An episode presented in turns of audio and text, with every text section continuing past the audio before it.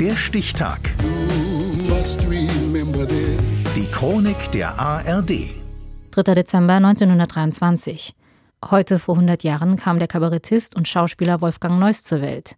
Birgit Zagemann. Den Kindheitstraum vom Leben als Zirkusclown begräbt er erstmal, wird stattdessen Gehilfe in der Landwirtschaft und macht eine Schlachterlehre. Dass dieser Junge aus Breslau mal einer der bissigsten und witzigsten deutschen Kabarettisten wird, ist dann nicht abzusehen. Neuss selbst sagt später über sich, Später habe ich dann die eine oder andere Lippe mal riskiert, nicht? Dadurch wurde aus dem München langsam eine Schnauze. Mit 15 brennt er durch nach Berlin. Als 17-jähriger Soldat wird er an die Ostfront geschickt, wird mehrfach verwundet und schießt sich selbst irgendwann einen Finger ab, um nicht mehr kämpfen zu müssen. Kunst statt Krieg heißt die Botschaft von meiner Hand. Kunst statt Krieg. Der Traum vom Zirkus ist noch da. Im Lazarett und später im Internierungslager inszeniert er bunte Abende. In der Nachkriegszeit tingelt er als Alleinunterhalter durchs Land, feiert als Konferencier im Hamburger Hansa-Theater Erfolge und wird in den 50er Jahren in Berlin zum Star. Jetzt kommt das Wirtschaftswunder. Jetzt kommt das Wirtschaftswunder. Der deutsche Bauch erholt sich auch und ist schon sehr viel runder. Jetzt schmeckt das Eisbein wieder in Aspik. Ist ja kein Wunder nach dem verlorenen Krieg. Zusammen mit seinem Bühnenpartner Wolfgang Müller ist Neuss bestens im Geschäft. Dick und doof auf intellektueller Ebene, schreibt die Frankfurter Allgemeine Zeitung über die beiden. Sie machen Kabarett, drehen Filme, singen. Schlag nach bei Shakespeare, bei dem steht was drin. Kommst du mit Shakespeare, sind die Weiber gleich ganz hin. Auch privat gilt Neuss als Frauenheld. Er ist ein Star und Lebemann, der mit dem Geld um sich wirft und Jaguar fährt. Das Leben, das er im Film besingt, führt er selbst nie. Ach, das könnte schön sein.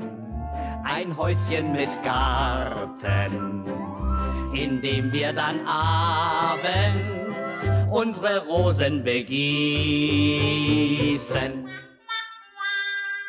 1960 stirbt sein Partner Wolfgang Müller bei einem Flugzeugabsturz. Neuss macht allein weiter, dreht eigene Filme, führt zum ersten Mal Regie und macht auf spektakuläre Art Werbung dafür.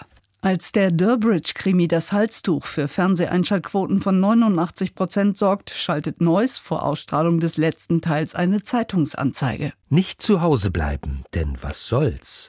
Der Halstuchmörder ist Dieter Borsche. Also Mittwochabend ins Kino. Die Nation ist empört. Es hagelt Leserbriefe mit Beschimpfungen und sogar Drohungen.